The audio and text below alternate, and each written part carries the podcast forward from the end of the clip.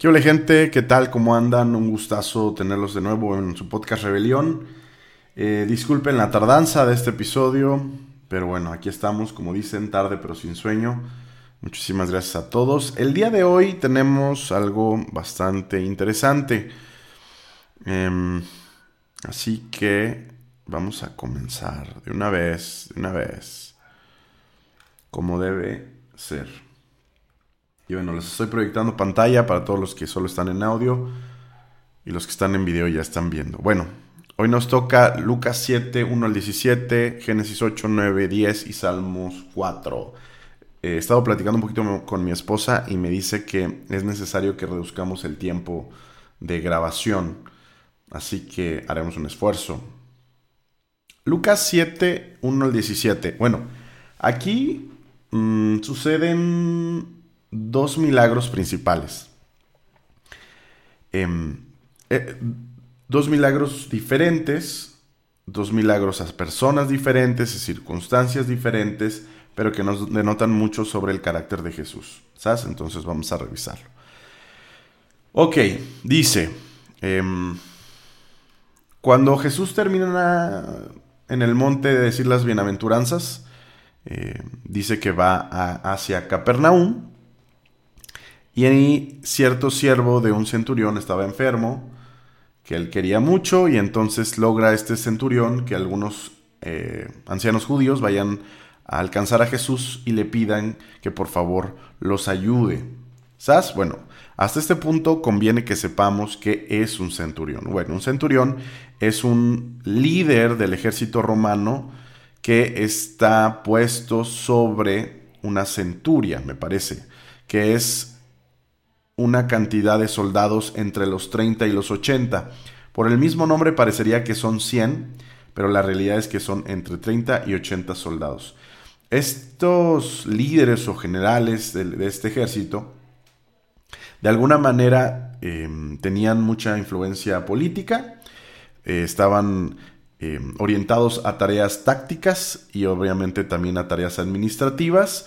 Y bueno, había algunos distingos eh, en ellos. Por ejemplo, tenían eh, una vestimenta diferente a los soldados, el penacho rojo, negro o blanco, que realmente los historiadores todavía no están tan seguros, pero normalmente en las imágenes lo vemos rojo, que era lo que los diferenciaba de los soldados. Un poquito de lo que leí decía que este penacho en un principio el ejército romano era muy común eh, en todos, pero tiempo después, cuando empezó el imperio, se dejó solamente para, por ejemplo, los centuriones y algunos líderes y que fueran fácilmente identificables. Em, también llevaban alguna vestimenta diferente, algunas protecciones eh, distintas que los harían em, diferenciarse y, bueno, tenían, tenían influencia política y política y militar, ¿no? Entonces, entendiendo todo este concepto, eh, podemos ver cómo le solicitan este centurión, debido a que tiene un siervo, eh, pues enfermo, que está a punto de morir, que vayan y hablen con Jesús. Entonces, eh, Jesús accede, sin embargo, le tuvieron que rogar un poquito, al parecer, eh, le comentaban a los ancianos judíos que era alguien que era benévolo con el pueblo judío, incluso los había ayudado a edificar una sinagoga. Entonces, yo creo que accedió. Creo que la razón por la que probablemente tuvieron que rogarle es porque la Biblia deja ver que mm, Jesús en ese momento estaba enfocado en el pueblo judío y realmente no estaba prestando atención mucho a otras personas que no pertenecieran a este pueblo. Obviamente hay ejemplos en la Biblia donde, donde lo hace, va con la samaritana y va con una mujer que su, me parece que su hijo está endemoniado y luego justamente con el centurión, pero la realidad es que la gran cantidad o la gran mayoría de sus milagros estaban enfocados al pueblo judío. De hecho, en una ocasión él menciona que él ha venido a atender a los judíos, a su pueblo. Sin embargo, en varias ocasiones eh, hubo insistencia en las solicitudes y la verdad es que atendió. Ok, después de esto, eh, Jesús va en camino, dice la Biblia que mandan a unas personas, o sea, el centurión manda a unas personas que le digan que no se molesten llegar, que él no se siente digno de recibirlo y em, pues que solo diga la palabra, o sea, que solo ordene y su siervo será sanado. Él, él daba una justificación para esto. Bueno, el centurión daba una justificación en su mensaje que él también era alguien que tenía autoridad. Ahora, recordemos que es alguien en el ejército, ¿no? Y son personas con eh, todo este background de disciplina y todo este background de, de, de, obediencia, porque en el ejército no hay muchas opciones, obedeces, obedeces, y obviamente al no obedecer tienes consecuencias implícitas. Entonces él dice, yo también soy un hombre eh, bajo autoridad y tengo soldados a mis órdenes y cuando doy una orden suceden, son ejecutadas. Entonces, aquí hay algo muy interesante. El centurión, uno, estaba reconociendo la autoridad de Jesucristo. Y no sé si ya lo había visto, solo lo había escuchado. No, sí, aquí dice, solo había oído hablar de Jesús, pero había él entendido quién era Jesús, por lo menos en un sentido de autoridad. Por eso le dijo, yo también trabajo bajo autoridad, yo también me me manejo, he vivido bajo esas estructuras y entiendo que cuando se da una, alguien con tal autoridad da una orden, las cosas tienen que suceder sí o sí. Entonces te pido que solo lo digas, que solo lo ordenes, que solo des em, tu palabra y así se hará. Entonces, em, Jesús dice que se maravilló bueno, sí, Jesús dice que se maravilló y volviendo a la multitud les dijo, les digo que ni aún en Israel he hallado aún tanta fe o una fe tan grande. Em, la Biblia dice que cuando llegaron a la casa los siervos que mandó, la persona que querían estaba sana, ¿no? Bueno, los enviados regresaron, la persona ya estaba sana. Ahora, yo creo que todos creemos o practicamos de nuestra fe de acuerdo a nuestro contexto. Em, ¿Han escuchado alguna vez que la relación paternal tiene que mucho que ver en nuestra relación con Dios? Bueno, yo creo que es algo parecido a esto. Cuando tienes un contexto militar y toda tu vida has vivido bajo cierta disciplina y toda tu vida has incluso tú, tú hablas como parte de, los dirigentes del ejército y la gente hace lo que tiene que hacer, pues entiendes que cuando se genera una orden, pues no hay mucho que vacilar. Entonces, creo que es justamente lo que este centurión puede hacer, a diferencia del resto de Israel, que pues el resto de Israel no se manejaban de esta manera, ¿no? Entonces, ahí Jesús le dice al centurión que su fe palomita, ¿no? Ahora, viene otro, otro milagro. Este se, se me hace muy curioso porque Jesús, dice poco después que Jesús eh, va a una ciudad llamada Naín. Em, sus discípulos iban con él acompañados por una gran multitud. Cuando se acerca a la puerta de la ciudad, sacaban a un muertito, hijo de una único de su madre, y ella era viuda. Un grupo de numeroso de la ciudad estaba con ella. Aquí se me hace bien curioso esto. Dice, al verla el Señor tuvo compasión de ella y le dijo, no llores, y acercándose tocó el féretro, y los que lo llevaban se detuvieron. Y Jesús dijo, joven, a ti te digo, levántate. El que había muerto se incorporó y comenzó a hablar, y Jesús le entregó a su madre. Wow, la Biblia dice que la gente tuvo un gran temor, y algo muy interesante es que decían, Dios ha visitado a su pueblo. Y eso es creo que una de las cosas más ciertas que pudieron decir sobre Jesús. Y bueno, este, su acto se divulgó y se hizo el chisme. ¿Qué diferencia logramos ver entre ambas cosas? Bueno, uno, eh, un milagro se hace a alguien muy importante, ¿no? Un milagro se hace a alguien con, con cierta jerarquía política, con cierta jerarquía, eh, no sé, en el gobierno. Y el otro milagro se hace a una viuda que va pasando con su hijo ya muerto. un milagro se hace a alguien que está a punto de morir y otro milagro se hace a alguien pues que ya estaba hasta en su cajón funerario. Entonces, aquí que podemos ver, una Jesús no tiene una distinción entre ninguna persona. Ayudar a alguien con un rango político importante o ayudar a una señora con todas las necesidades del mundo, una mujer viuda una mujer sola. Ahora, incluso podemos ver que Jesús se vio conmovido más por el caso de la señora y él, él particularmente se dirigió a resucitar a su hijo. O sea, podemos ver el corazón y la inclinación que tiene Jesús, ¿no? Entonces, eh, el, segundo milagro es por iniciativa, iniciativa propia, y no existe la limitante de la muerte. Eso se me hace súper padre. Creo que hay tres personas que resucitan en la Biblia, en el Nuevo Testamento. Una es Lázaro, otra es este joven y otra es Jesús mismo.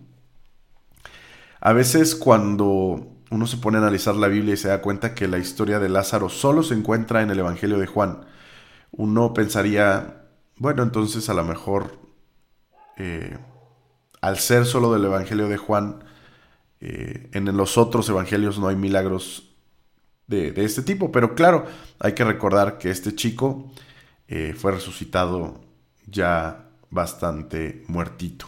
Ok, bastante interesante. Pasamos a Génesis 8. Bueno, me gustaría compartirles algo que vi en un video recientemente. No estoy totalmente seguro que sea cierto, pero eh, suena bien. Ahora que estamos en Génesis, ¿se acuerdan que hace pocos días acabamos de leer a los descendientes de Adán, ¿no? Y eh, por alguna razón me llegó un video donde dice que todos los descendientes de Adán, o por lo menos las 10 generaciones desde Adán hasta Noé, cada uno de ellos tiene un nombre con un significado que apunta al sacrificio de Cristo. Entonces, pues obviamente vi un video súper rápido y me puse a investigar. Y bueno, encontré unas páginas que decían el significado de los nombres de Génesis 5. Y bueno, aquí se los voy a enseñar. Dice que Adán significa hombre, Sex significa apuntado, Enos muerte, Caín fijo, Mahalalel significa bendito Dios, Jared bajar, Enoch enseñar, Matusalén su muerte traerá, Lamec poderoso y Noé, que es la, la décima generación, significa descanso. Ahora, todo esto parafraseado y de alguna manera bien acomodado significa, significa al hombre le es apuntado una muerte fija, pero el bendito Dios bajará enseñando que su muerte traerá poderoso descanso. Ahora, ustedes pueden ver ahí la página y incluso pueden ir a revisarlo. Yo hice una revisión de los significados de cada uno de los nombres y les voy a ser honesto, algunos sí los encontré exactamente igual como viene y otros no tanto. La realidad es que sí hay que acomodar un poquito los significados de los nombres para que quede exactamente como la frase que, encontramos aquí. Por eso les digo que no tengo tanta certeza si están jugando con los nombres, con los significados, si está un poquito forzado, pero supongamos que no, es una situación bastante reveladora. El libro de Génesis, vamos a ver, Génesis Libro de Génesis. El libro de Génesis se escribió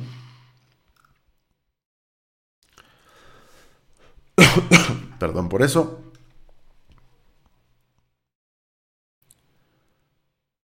Ah, ah, ah, Ay, no, eso es mucha información.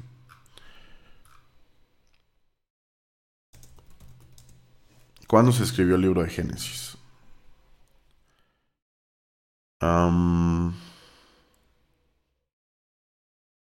Algunos eruditos calculan que se escribió en el año 15 y 13 antes de Cristo, o sea, como 1400, 1200 antes de Cristo.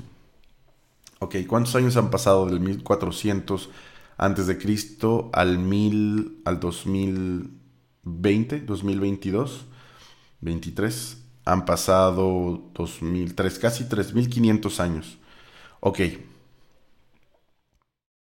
Es bastante tiempo. Entonces, 1500, 1400 años antes de que viniera Jesucristo, em, alguien había redactado el libro de Génesis y probablemente también se habían dado cuenta de esto, que los nombres de los descendientes de Adán apuntaban a la muerte de Jesucristo. Obviamente no dice Jesucristo, pero el mensaje, como les digo, ajustado, podría ser bastante claro.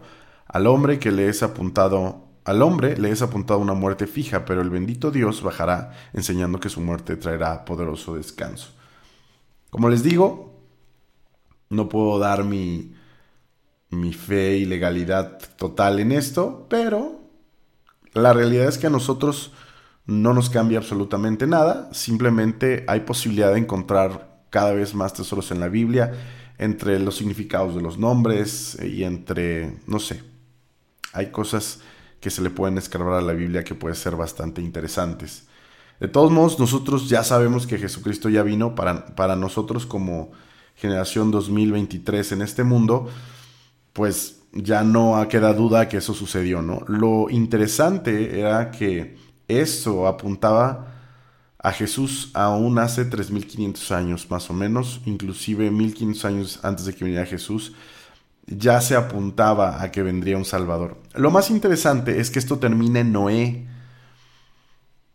Noé, que es eh, un símbolo, o la historia que, de Noé, que es un símbolo de la segunda venida de Jesucristo. Ok. Solo era un brevario cultural. Mm. Ok. En Génesis 8 bajan las aguas. Em, Noé manda un cuervo y una palomita para tratar de que de saber si ya hay tierra. Y después de que logran bajar, Noé hace unos sacrificios Dios percibe agradable el aroma del sacrificio y decide no volver a maldecir la tierra de esa manera. Em, él dice Dios que la intención del corazón del hombre es mala desde su juventud, que significa que todos los hombres somos pecadores, ¿no? Eso es algo que confirma después la Biblia en Romanos y en otras partes que todos estamos, eh, somos proclives a pecar, todos somos proclives hacer maldad en nuestro corazón es una condición natural del hombre. Eh, cualquiera que diga que no, pues se está engañando a sí mismo. Pero él dice que no volverá a destruir la vida em, de nuevo con diluvios. De hecho, aquí lo dice hasta el final, en el 22, mientras la tierra permanezca. Y eso se me hace bien curioso. Eh, Dios dice, mientras la tierra permanezca. O sea que él entiende que en algún momento la tierra no permanecerá más, ¿no? Ahora, esto puede ser en 3.000 años más, puede ser cualquiera de las razones imaginadas por el fin del mundo que los cineastas han proyectado, pero la realidad es que nada cercano. El chiste simplemente, para mí me parece muy curioso que Dios dice, mientras la tierra permanezca, la siembra y la siega, el frío y el calor, el verano y el invierno, el día y la noche nunca cesarán. Ok, Luego Génesis 9, pacto de Dios con Noé.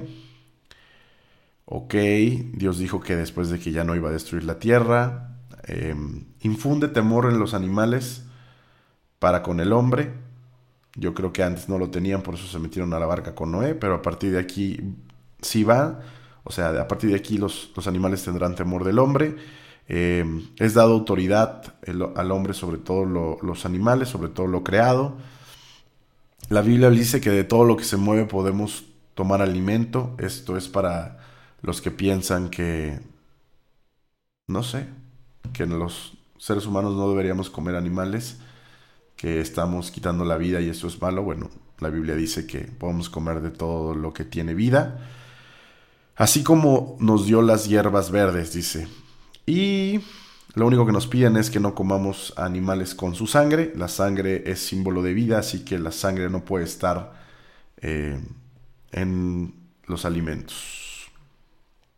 Dios habla sobre lo importante que es la sangre para Él, lo importante de no eh, quitar la vida, que Dios demandará las vidas arrebatadas para los hombres y los animales. Y bueno, después viene el pacto em, que hizo con el arco iris. También dijo Dios: Esta es la señal del pacto que yo hago con ustedes todo ser y con todo ser viviente que está con ustedes por todas las generaciones. Pongo mi arco en las nubes y será por señal de mi pacto con la tierra, de que no volvería a destruir la tierra. Luego son Noé y sus hijos. Noé tuvo a Sem, Cam y Jafet.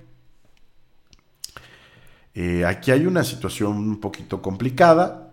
Em, la Biblia dice que Noé empezó a labrar la tierra, obviamente quizás hizo un viñedo, aprendió a hacer vinito, se pasó de copas y creo que quedó desnudo dentro de su tienda. Sí, aquí, aquí debe decir.